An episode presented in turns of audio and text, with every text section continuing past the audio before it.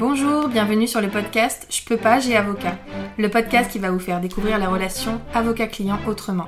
Nous sommes Anaïs Goulpeau et Sarah Kébir, avocates associées dans le cabinet Wave Avocat. Et notre but avec ce podcast est de rendre l'avocat accessible. Ici, vous trouverez des discussions, des partages d'expériences, voire des confidences, mais aussi des réponses concrètes à vos questions juridiques dans nos domaines. Grâce à un langage adapté, des réponses claires et de la bonne humeur, nous espérons pouvoir répondre à vos questions et inquiétudes et peut-être vous donner une nouvelle vision de l'avocat.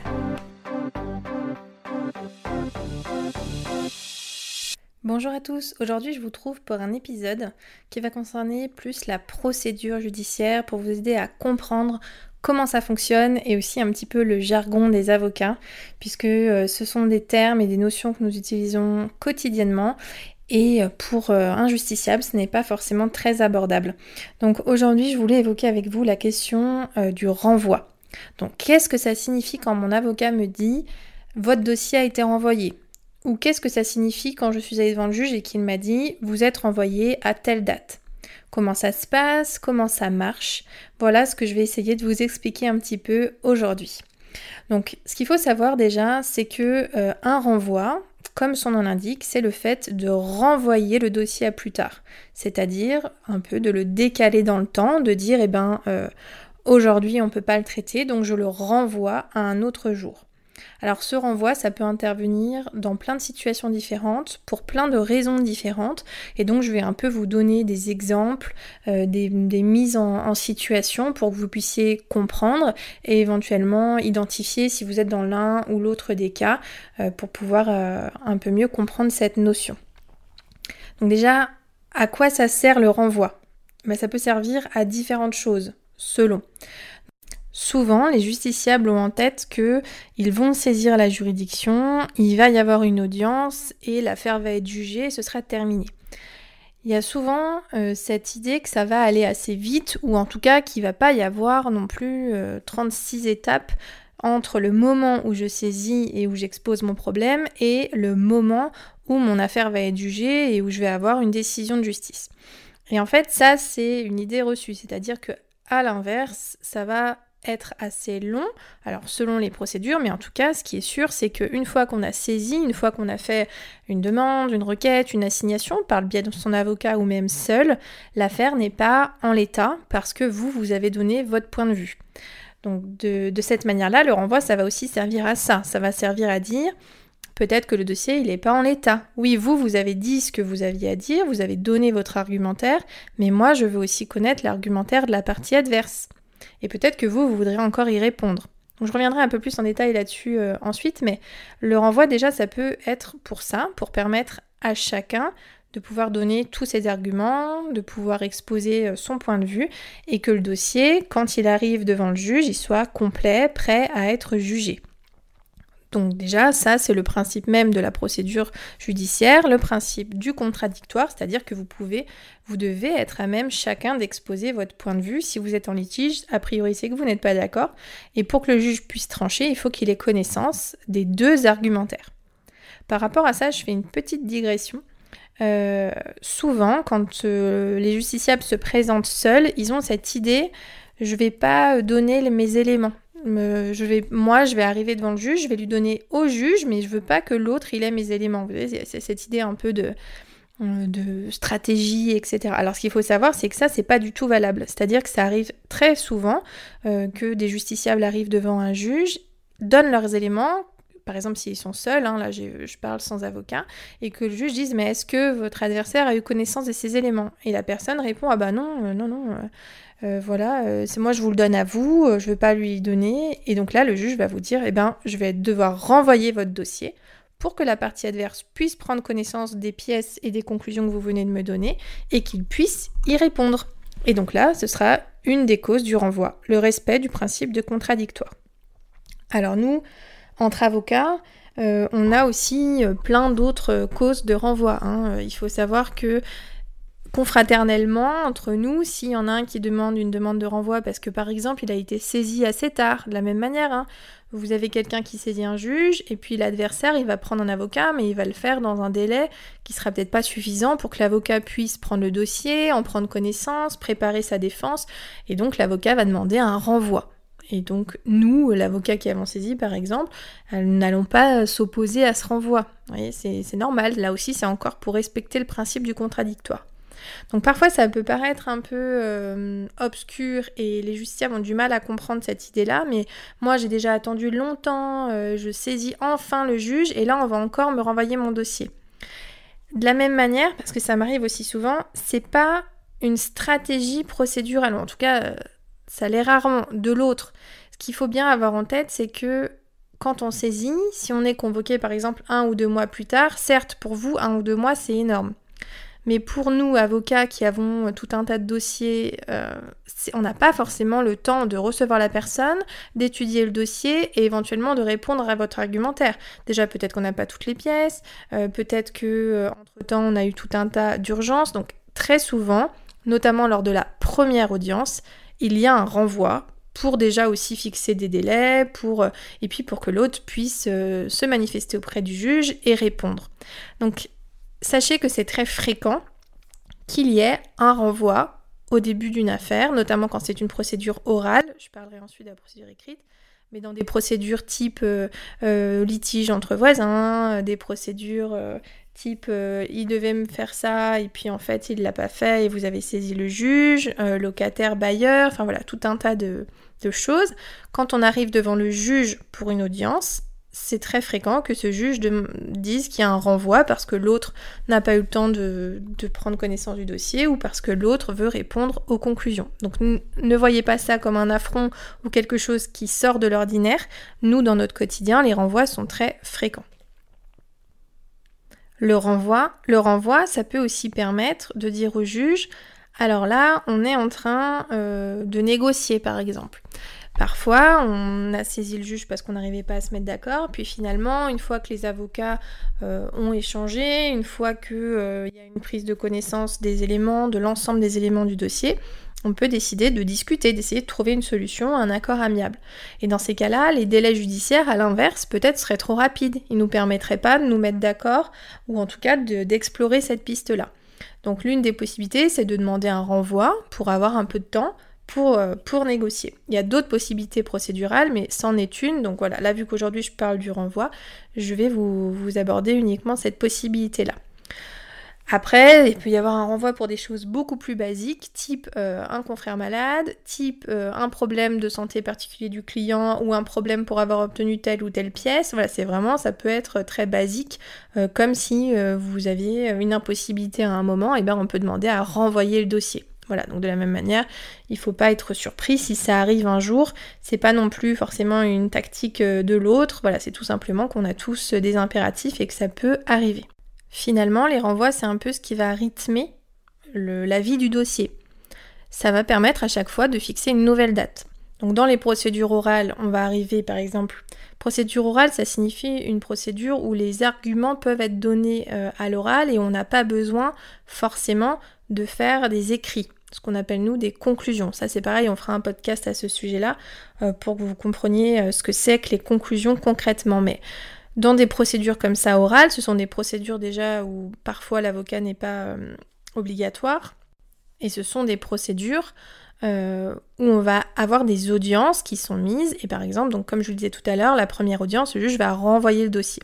Alors dans des procédures orales, on peut avoir ce qu'on appelle euh, des calendriers de procédure, c'est-à-dire que le juge va dire bah vous vous devez répondre à l'argumentation à telle date, l'autre doit répondre à, cette, à, votre argumentation à telle date et il fixe un peu un timing. Mais finalement, à chaque fois le dossier il va de timing à timing et on a toute cette notion de dossier qui est renvoyé. Donc ça c'est tout à fait normal. Après de manière beaucoup plus euh, beaucoup plus encadrée, on va dire, il y a ce qu'on appelle la procédure écrite. La procédure écrite devant un juge, ça veut dire qu'on ne peut donner euh, notre argumentation devant le juge que de manière écrite. On ne peut pas en faire état, par exemple, dans une plaidoirie à l'oral sans, sans jamais en avoir parlé à l'écrit. Donc ça, c'est une procédure écrite. Il se trouve que dans les procédures écrites, on a un juge qu'on appelle le juge de la mise en état. Et c'est le juge qui va s'occuper de timer un peu comme ça la procédure. Donc concrètement, comment ça, ça se passe? Vous avez besoin de saisir le juge pour euh, faire valoir votre position ou vous avez besoin de saisir le juge, vous êtes par exemple, euh, je sais pas, dans une procédure de liquidation de régime matrimonial, ou vous êtes dans une procédure, euh, euh, voilà, d'époux qui allait divorcer, etc. Bien que la procédure de divorce soit un peu particulière, mais quand on, saisit ce juge, il va nous fixer, il va prendre le dossier, le confier à l'un des juges lui donner un numéro qu'on appelle un numéro de RG et il va nous convoquer à une première audience, une audience de mise en état. À cette audience de mise en état, chaque avocat va faire des instructions et va dire bah moi j'ai par exemple fait une assignation, c'est moi qui ai saisi le juge et l'autre il va dire bah moi je vais répondre ou moi je demande un délai pour telle chose et donc à cette audience, il va y avoir des renvois on fait des demandes de renvoi. J'ai conclu, donc je demande de renvoyer pour les conclusions adverses. Un renvoi. Un tel a conclu et donc je veux y répondre, je demande un renvoi. C'était cette notion de timing que je vous disais. Donc de la même manière, si votre avocat vous dit il y a une audience de mise en état, donc là bah déjà, vous comprendrez un peu mieux. Qu'est-ce que ça signifie les audiences de mise en état C'est pas des audiences où on se rend sur place, ce sont des audiences qui parlent, qui sont virtuelles. Alors, il y a des exceptions encore une fois, mais de manière générale, ce sont des audiences euh, virtuelles, c'est-à-dire que le juge régulièrement reprend le dossier dans son bureau et regarde ce que chacun veut, où est-ce qu'on en est, etc. Ça, c'est ce qu'on appelle la procédure de mise en état, avec le juge de mise en état. Et donc, ce juge-là, il va regarder et il va dire, bon, bah alors là, moi, il y en a un qui, qui a conclu, je vais renvoyer le dossier pour que l'autre puisse conclure etc. Moi, c'est un peu ce que j'appelle avec mes clients euh, le ping-pong des écritures. Donc, il y en a un qui écrit, l'autre va vouloir répondre, l'autre peut éventuellement répondre, et à chaque fois, on rythme ça avec des renvois. Donc, ce qu'il faut comprendre, c'est qu'un dossier, quand il arrive, quand il y a une saisine, il y a tout après un échange qui se met en place. Des échéances qui sont reportées à chaque fois, qui sont renvoyées. Donc là, de la même manière, ne soyez pas inquiet, c'est tout à fait normal qu'il y ait des renvois à chaque fois. Là où parfois ça peut être un peu embêtant, c'est quand vous, vous attendez une réponse adverse et que l'avocat adverse demande sans arrêt des renvois. Il dit bah j'ai pas eu le temps de répondre, renvoi. Puis deux mois après, il redemande la même chose, bah j'ai pas eu le temps, renvoi. Donc là, il faut que vous compreniez que euh, le juge peut et, votre avocat peut demander ce qu'on appelle une injonction de conclure, c'est-à-dire soit vous concluez dans ce délai-là, soit euh, c'est fini, le dossier sera clôturé, vous ne pourrez plus répondre. Donc il y a quand même des moyens d'accélérer. Il n'empêche que parfois ça peut mettre du temps d'obtenir la réponse adverse et ça peut être un peu mal compris du justiciable. Donc c'est important que vous ayez connaissance de ces éléments-là et de comment ça se passe concrètement.